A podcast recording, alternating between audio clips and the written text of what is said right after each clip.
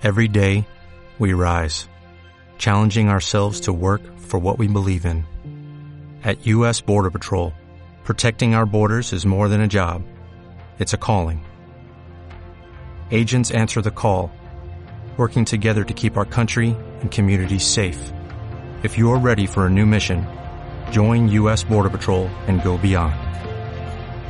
Learn more at cbp.gov/careers.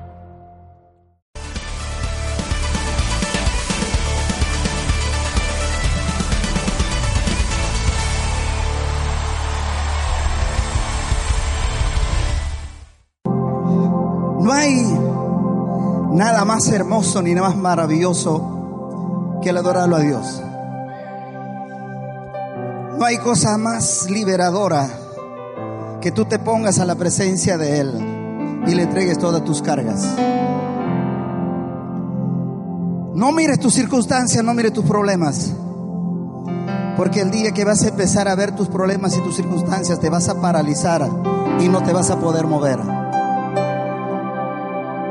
El día que tú mires tu pasado, te vas a convertir en una estatua. Y no solamente de sal, sino de un metal que se ve oxidar y, y se va a ir corroyendo y va a terminar en polvo. Mira de frente. Eres una hija de Dios y eres un hijo de Dios. Vamos, levanta, levanta, levanta el cachetito, levanta el cachetito, levanta la mirada.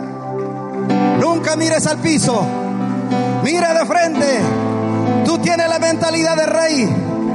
Tú has sido formado y creado por Dios para reinar, para ser cabeza y para no ser cola. Para irte siempre adelante y nunca atrás. Esa es la mentalidad de Dios que tiene para tu vida. Aleluya. Qué hermoso verlos, hermanos, tan simpáticos, bellos, preciosos en esta mañana. ¿Será porque son hijos del rey? ¿Será por eso? ¡Wow! ¡Qué belleza de mujeres! Dios mío, Dios mío. Y esos varones que no se quedan por ahí están chaposos, hermosos. ¡Wow! Esa es la mentalidad que debemos tener, mis queridos hermanos. Aunque tú vayas a tu espejo y te veas con arrugas, tú dile qué hermosas arrugas que tengo, Dios. Así seas altazo o chatito, ¿qué importa la imagen de Dios? ¿Verdad? ¿Qué importa que calces 45, calces 38, 37? Así te hizo Dios. Así que alégrate, gózate. Tú eres la hija del rey. Tú eres el hijo del rey. Aleluya, gloria a Dios. Este es gozo, este es gozo, este es gozo en este lugar. Qué maravilloso. La mentalidad del reino. La mentalidad del reino. Ya estoy predicando por si acaso. ¿eh? Todavía no lo doy el versículo pero este, tomen asiento, hermanos. La mentalidad del reino. Algo que todavía nosotros, que todavía nosotros, que todavía no ingresa en nuestra mente. Todavía no permitimos al Espíritu Santo para que pueda capacitarnos para poder tener esa mentalidad del reino. La mente del, del, hombre, la mente del Hijo de Dios, tiene que permitirle al Espíritu Santo para que Él pueda sacar todo lo que estaba incrustado, todo lo que estaba metido, y Él pueda sacar, pueda limpiar, pueda renovar, pueda restaurar, pueda sanar es una nueva reconstrucción. Por eso la palabra de Dios dice, renovaos, pues dice, el entendimiento de vuestra mente. En pocas palabras, sacude tu cabeza, sacude tu cabeza en esta mañana y dile, todo lo vacío, todo lo malo se va, se va, se va, se va. Yo tengo la mente de Cristo. Tú tienes que llevar a llegar a ese nivel de tener la mente de Cristo. Tú tienes que pedirle al Espíritu Santo y decirle, Espíritu de Dios, ven conmigo, ven. Ven, por favor. Tú tienes que al Espíritu Santo hablarle por favor, porque Él es Dios. El Espíritu Santo no es tu sirviente para que lo quieras llevar a todos los lugares, porque Él ya está en todos los lugares. ¿A dónde huiré de tu Santo Espíritu? Dice la palabra de Dios.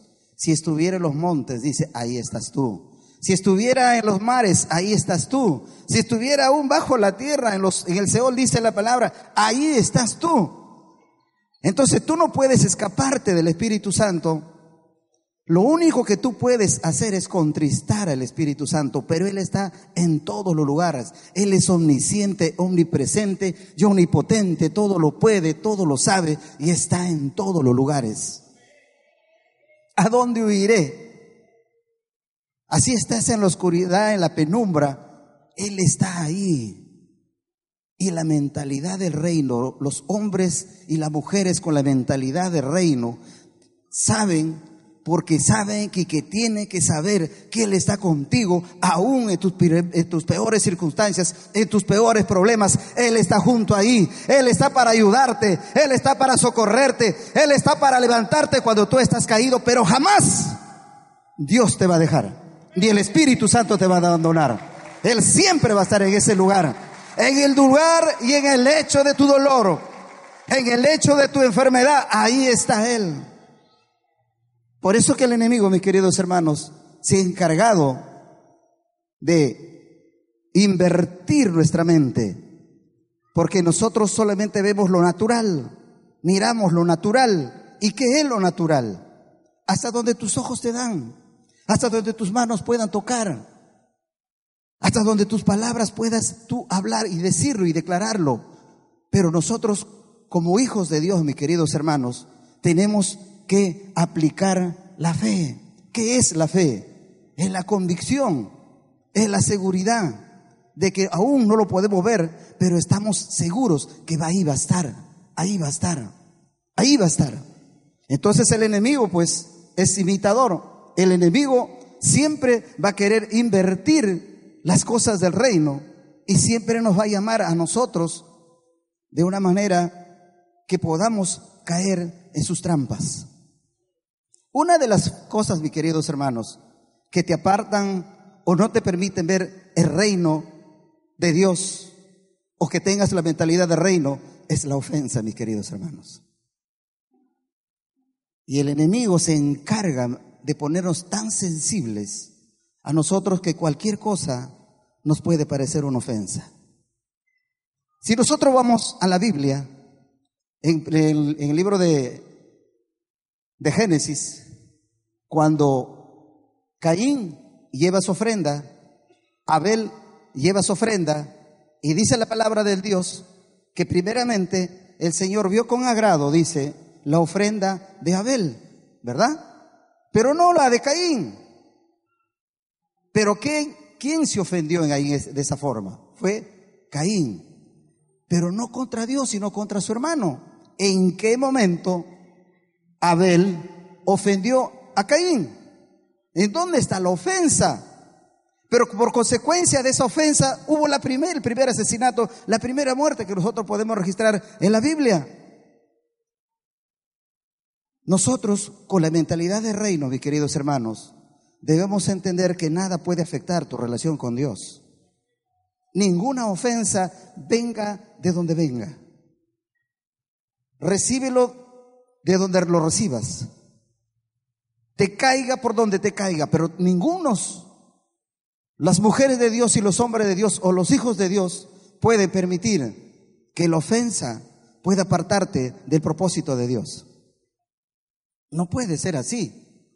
Por eso que el enemigo se encarga y se ha encargado siempre, mis queridos hermanos, de romper los propósitos, de sacarte del lugar, de, de, correrte a otro, ponerte en otro lugar, a otro espacio, para que tú puedas de repente pensar que ese es el lugar exacto donde tú estás, pero no. Hay lugares donde el Señor te ha plantado, hay lugares donde el Señor te ha puesto para que tú deas fruto. La palabra de Dios que dice, no es que retarde, dice Él su venida, sino Él es paciente para cada uno de nosotros, dice, no queriendo que ninguno se pierda, dice, sino que todos procedamos a la salvación. Y el enemigo no le conviene que tú estés, tú salva o seas salvo. El enemigo quiere quebrantar eso, quiere quebrantar tu propósito y quiere romper y quebrantar tu, tu salvación. Y hay algo que nosotros tenemos que entender, mis queridos hermanos. ¿Qué es la iniquidad? ¿Por qué hablar de la iniquidad cuando nosotros no entendemos todavía el propósito de Dios? Eso nos aparta, eso nos rompe, pero es como un virus silencioso. Es un virus silencioso que va de generación en generación, repotenciándose, repotenciándose y repotenciándose, que a las finales generaciones completas, mis queridos hermanos, desaparecen. Yo quiero contarles, una vez conocí a una familia piurana, de, fui a hacer un tema de unos trabajos y llegué hasta, creo que fue la, la última persona de esa generación. Su, sus padres de ellos eran gente de mucho dinero, eran hacendados y tenían haciendas y tenían terrenos y tenían minas y tenían, bueno, maquinarias y tenían un montón de cosas. Y yo voy a conocerlo a esta familia en un edificio en Lima. De ellos era un edificio de 15 pisos y una de sus hijas vivía en el noveno piso, era un palacio. Tenía su médico de cabecera, abogado de cabecera, notario de cabecera, vigilantes, tenía un, solo un solo este, para subir, ¿cómo se llama? Ascensor, un ascensor personal para ella, guardias de seguridad para ella. Pero mire lo que había acontecido. Por eso dice, la Biblia dice que el pecado, dice, de los padres, o la iniquidad de los padres, se va repotenciando de generación en generación. No sabía yo qué pasó con esta familia, pero llegué a conversar con esta persona, con esta mujer, y me empezó a contar que todos no tenían generaciones, no tenían descendencia, porque su hermano mayor, su hermano mayor era homosexual y nunca tuvo descendencia, nunca tuvo hijos. Su otro hermano, el intermedio entre ella y también tuvo la misma debilidad, digámoslo así, ¿no? También era homosexual y nunca dejó generación. Ella era lesbiana noventa y tantos años y era lesbiana y tampoco tenía generaciones. Usted se imagina toda esa riqueza, todos esos bienes, ¿para quién iban a quedar? Era el último eslabón de esa generación. En ella desaparecía los Schaffer Seminario, así era su apellido. Ahí, ahí en, la, en la tumba se quedaba cancelado toda esa generación. Las raíces de iniquidad, mis queridos hermanos, están ahí. Y las raíces de iniquidad no es para liberarlos. La raíz de iniquidad no es para echarlos fuera. La raíz de la iniquidad está para renunciarlos. Ustedes se imaginan sus nietos, por ejemplo, yo tengo mis nietos, sus nietos llevan el pecado de sus padres. Sus hijos llevan el pecado de nosotros los padres. Nosotros llevamos el pecado de nuestros padres y nuestros padres llevan el pecado de sus padres. La quinta generación. O puede ser las generaciones más antiguas. Pero cuando tú te casas con una persona, escúchame hermana, hermano, los pecados de tus padres y tus pecados tuyos se repotencian en tus hijos. Quiero que lo entiendas eso bien claro. Se repotencian en tus generaciones. Y eso, mis queridos hermanos, rompe tu mentalidad de reino. Lo permites caminar y lo permites caminar y lo permites caminar. Y vas a terminar, o vamos a terminar, mis queridos hermanos, repotenciando, repotenciando y repotenciando y reafirmando ese pecado. La iniquidad es el pecado que viene arrastrándose de generación en generación, de generación en generación. Pero, ¿quién vino, mis queridos hermanos, a romper toda esa iniquidad? Fue Jesucristo. Fue Él. Y por Él, mis queridos hermanos, podemos llegar nosotros a renunciar, a romper, a hacer que cada uno de nosotros como padres podamos declarar, porque eso se declara, se declara y se rompe, se cancela, se renuncia a, a esas raíces de iniquidad. A veces son tan profundas, mis queridos hermanos, que viene de, de una genealogía de más de cinco, seis, siete, ocho generaciones atrás. Imagínense qué raíz tan profunda que tiene para romper. Pero la palabra de Dios dice lo que para el hombre es imposible, para Dios todo, todo, todo le es posible. Todo le es posible. Todo le es posible, mis queridos hermanos. Cuando nosotros empezamos a caminar en el Señor, venimos con una esclavitud tan profunda que nos hace recordar al pueblo de Israel cuando salió de Egipto, ¿verdad? Una mentalidad de esclavos, pensando que Egipto estaba mejor, que no importa, ahí hacíamos adobes, que ahí levantábamos edificios, que ahí cargamos carretas con paja, carretas con barro, pero teníamos la comida, pero teníamos esto, pero teníamos esto. Su mentalidad no estaba preparado para la mentalidad del reino. Y muchos de nosotros, mis queridos hermanos, todavía seguimos con esa mentalidad. Todavía nosotros mantenemos ese espíritu de pecado, todavía hay pecado. Por eso es profundamente, mis queridos hermanos, que hagamos un análisis muy, muy interno dentro de nosotros. Aparte, yo soy el más pecador de ustedes, creo. De verdad, se lo digo con toda franqueza y confieso delante de todos ustedes y delante de Dios. Porque la palabra de Dios dice que en pecado fuimos concebidos. Y todavía estamos en ese pecado, mis queridos hermanos, muchos. Y no rompemos, porque nuestra mente de esclavitud, nuestra mente de Egipto, ese espíritu de Egipto todavía nos persigue a nosotros y nosotros no lo cortamos, lo dejamos ahí. Le pedimos que nos acompañe muchas veces en algunas situaciones de nuestra vida. Y nosotros estamos para cancelar, nosotros estamos para romper, ponernos delante de Dios hacer un análisis interno, hacer un vierbo genealógico y ver en dónde se generó tal pecado. En mi caso, mi hermano, se lo voy a decir bien claro. En mi caso, mi padre fue mujeriego. No le gustaba su trago, pero mucho, suave nomás, como dice, para, para celebrar fiestas de familia. Pero mis abuelos eran uf, carros y mujeriegos. Y ustedes saben que una persona que tiene intimidad con una persona adquiere todos esos. Hay transferencias espirituales, demoníacas. Y eso se va generando más y más y más y más y más. Imagínense, son legiones y legiones y legiones que a veces nosotros heredamos. Lo heredamos por transferencia espiritual. Y eso nosotros lo traspasamos nuevamente a nuestras generaciones y nuestras generaciones va creciendo y va creciendo y va creciendo y se genera, se repotencia ese, ese, la iniquidad. Sigue repotenciándose, hermanos. Egipto, para el pueblo de Israel, significaba eso. Eso significaba. Estaban metidos ahí, estaban envueltos, estaban revueltos, estaban ahí, pero querían mantenerse en ese lugar no tuvieron la revelación del reino.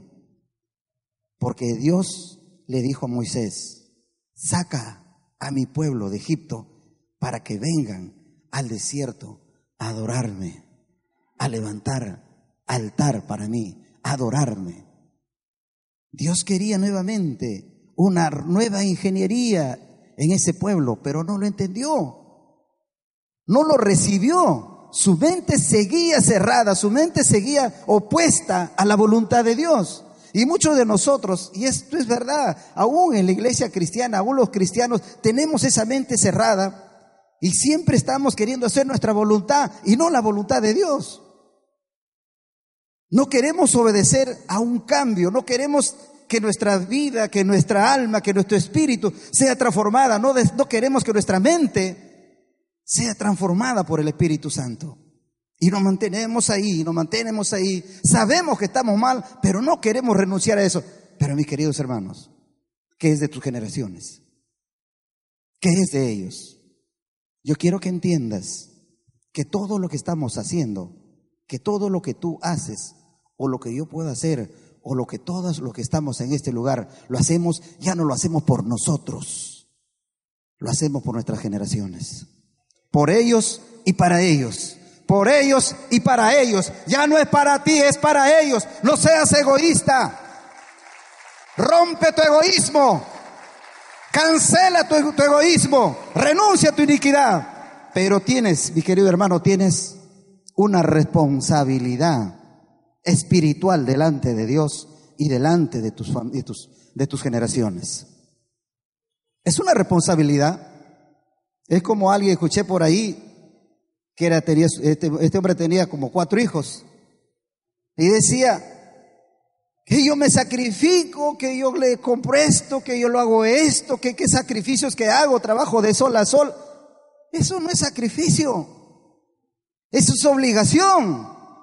Eres padre y tienes que darle a tus hijos. Ese no es sacrificio. Nunca le digas a tus hijos que me sacrifico por ti, porque no es sacrificio, es tu obligación. Es tu obligación. Y de igual manera, tienes obligaciones más profundas todavía, obligaciones espirituales para que tú puedas bendecir a tus generaciones, romper esa iniquidad, cancelar esa iniquidad, renunciar a esa iniquidad. Ayer tuvimos en el evento espectacular, mis queridos hermanos. De verdad que cuando tú vas a ese tipo de seminarios, tu mente es explosiva y se rompen todos tus esquemas espirituales y también naturales. Porque hemos podido ver con nuestros propios ojos cómo se manifiesta, cómo se manifiesta la gloria de Dios, cómo se manifiesta, mis queridos hermanos, el amor de Dios, porque por gracia nada más cada uno de nosotros vamos a ser salvos, hermanos. No por ninguna obra que nosotros hagamos, sino por la gracia divina de Dios. Solamente por Él. Y a Él lo debemos toda la gloria, toda la honra y todo lo que somos y vamos a hacer más adelante, va a ser por Él, nada por nosotros, nada. Nuestra mente egoísta, mis queridos hermanos, pasó también dentro de los discípulos. Vamos al libro de, de Lucas.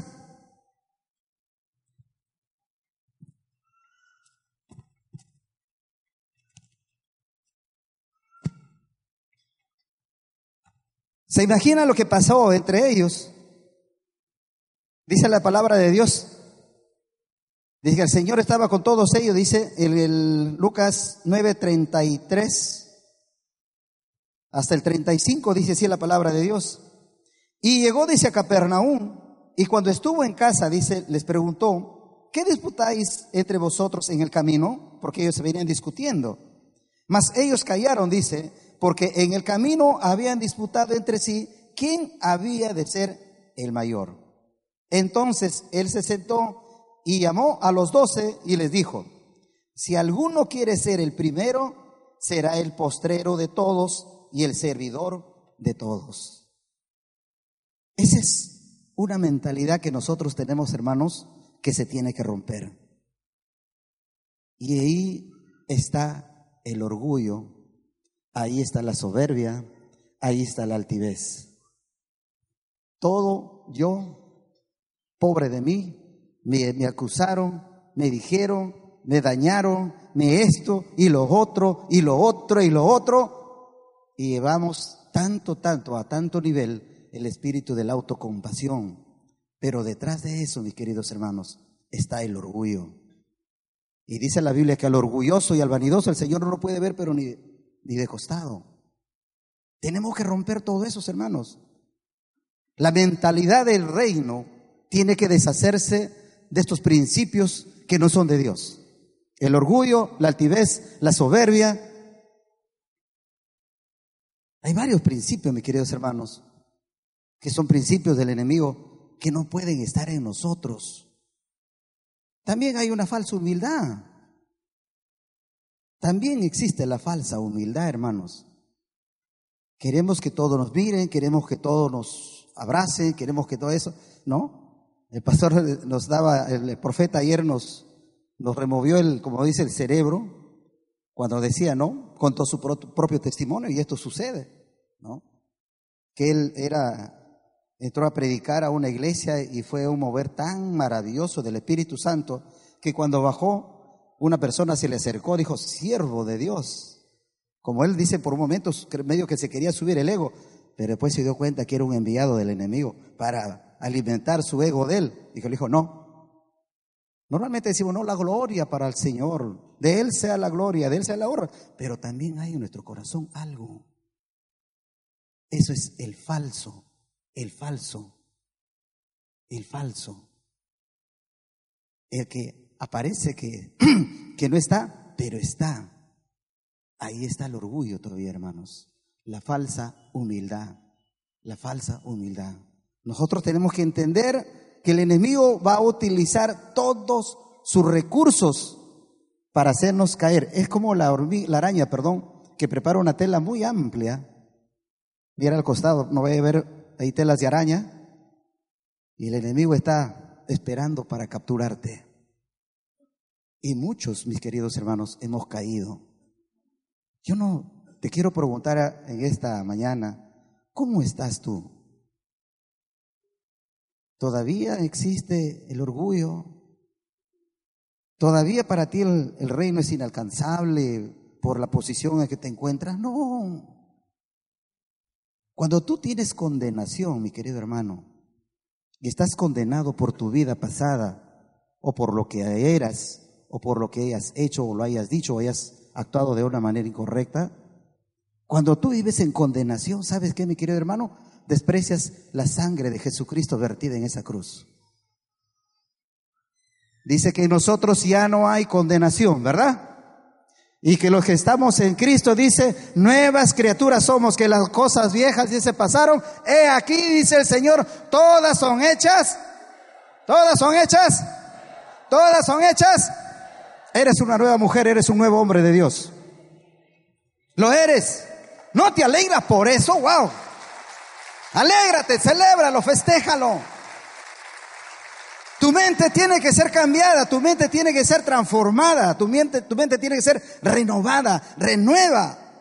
Dice la palabra de Dios, más buscar primeramente, dice el reino de Dios y su justicia, porque el resto vendrá, dice, por añadidura. Aleluya. Pero ¿por qué no llega la añadidura?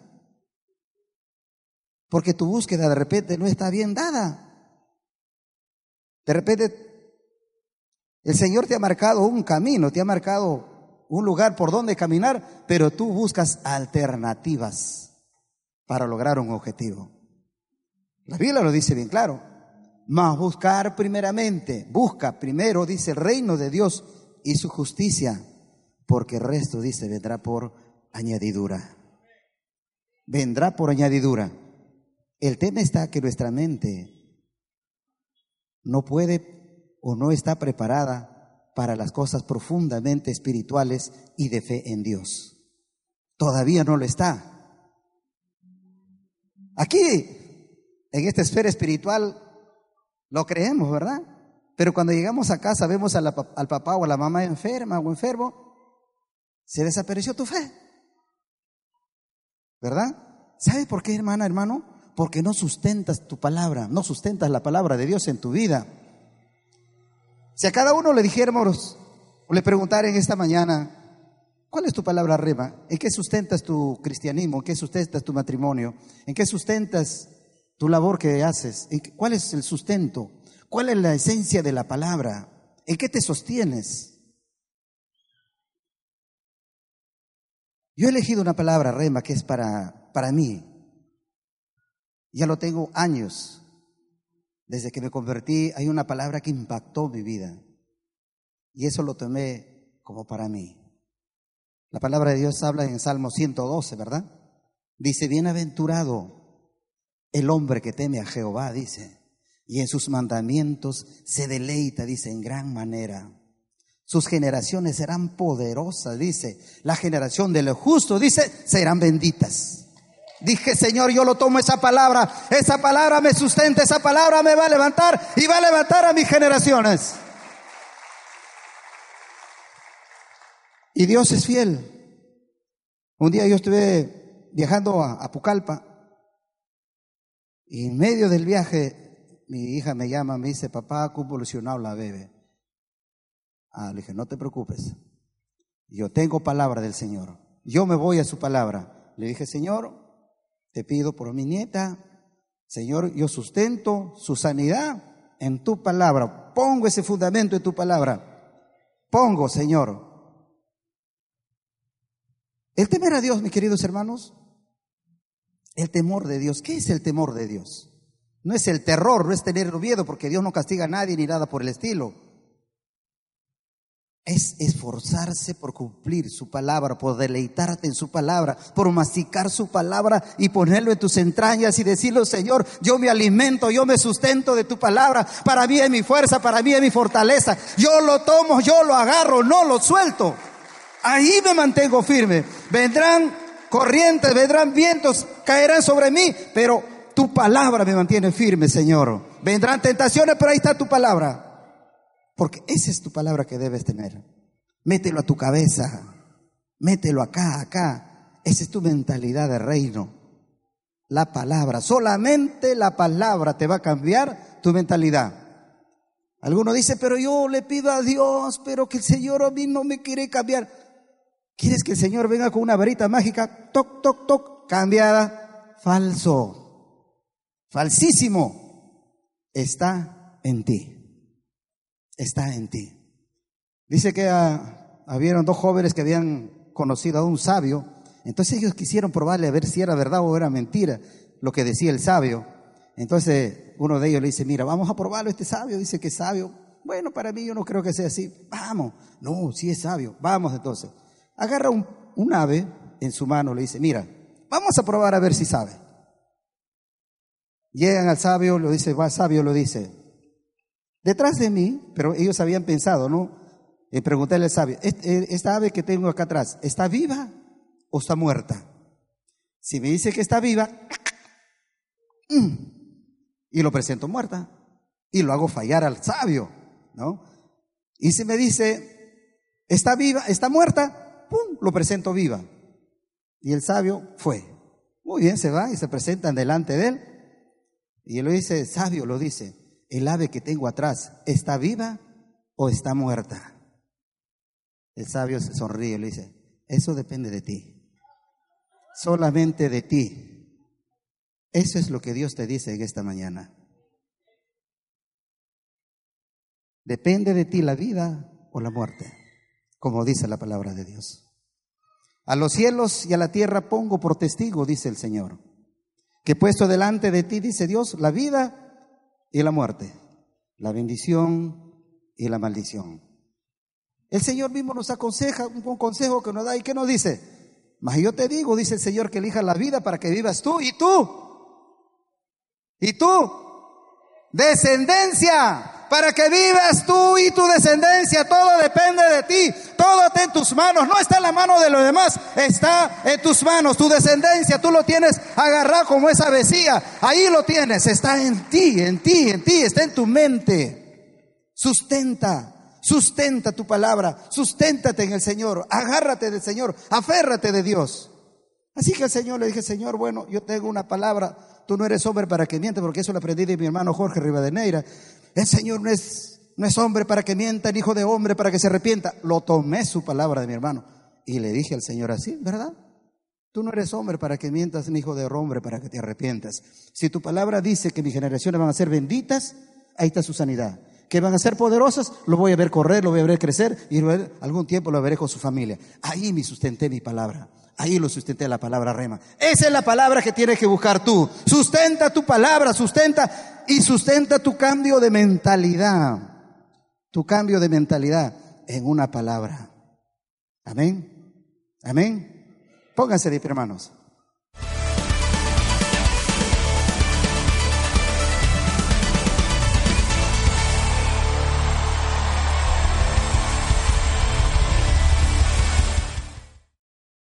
Programa producido por Compasión, el canal de la familia.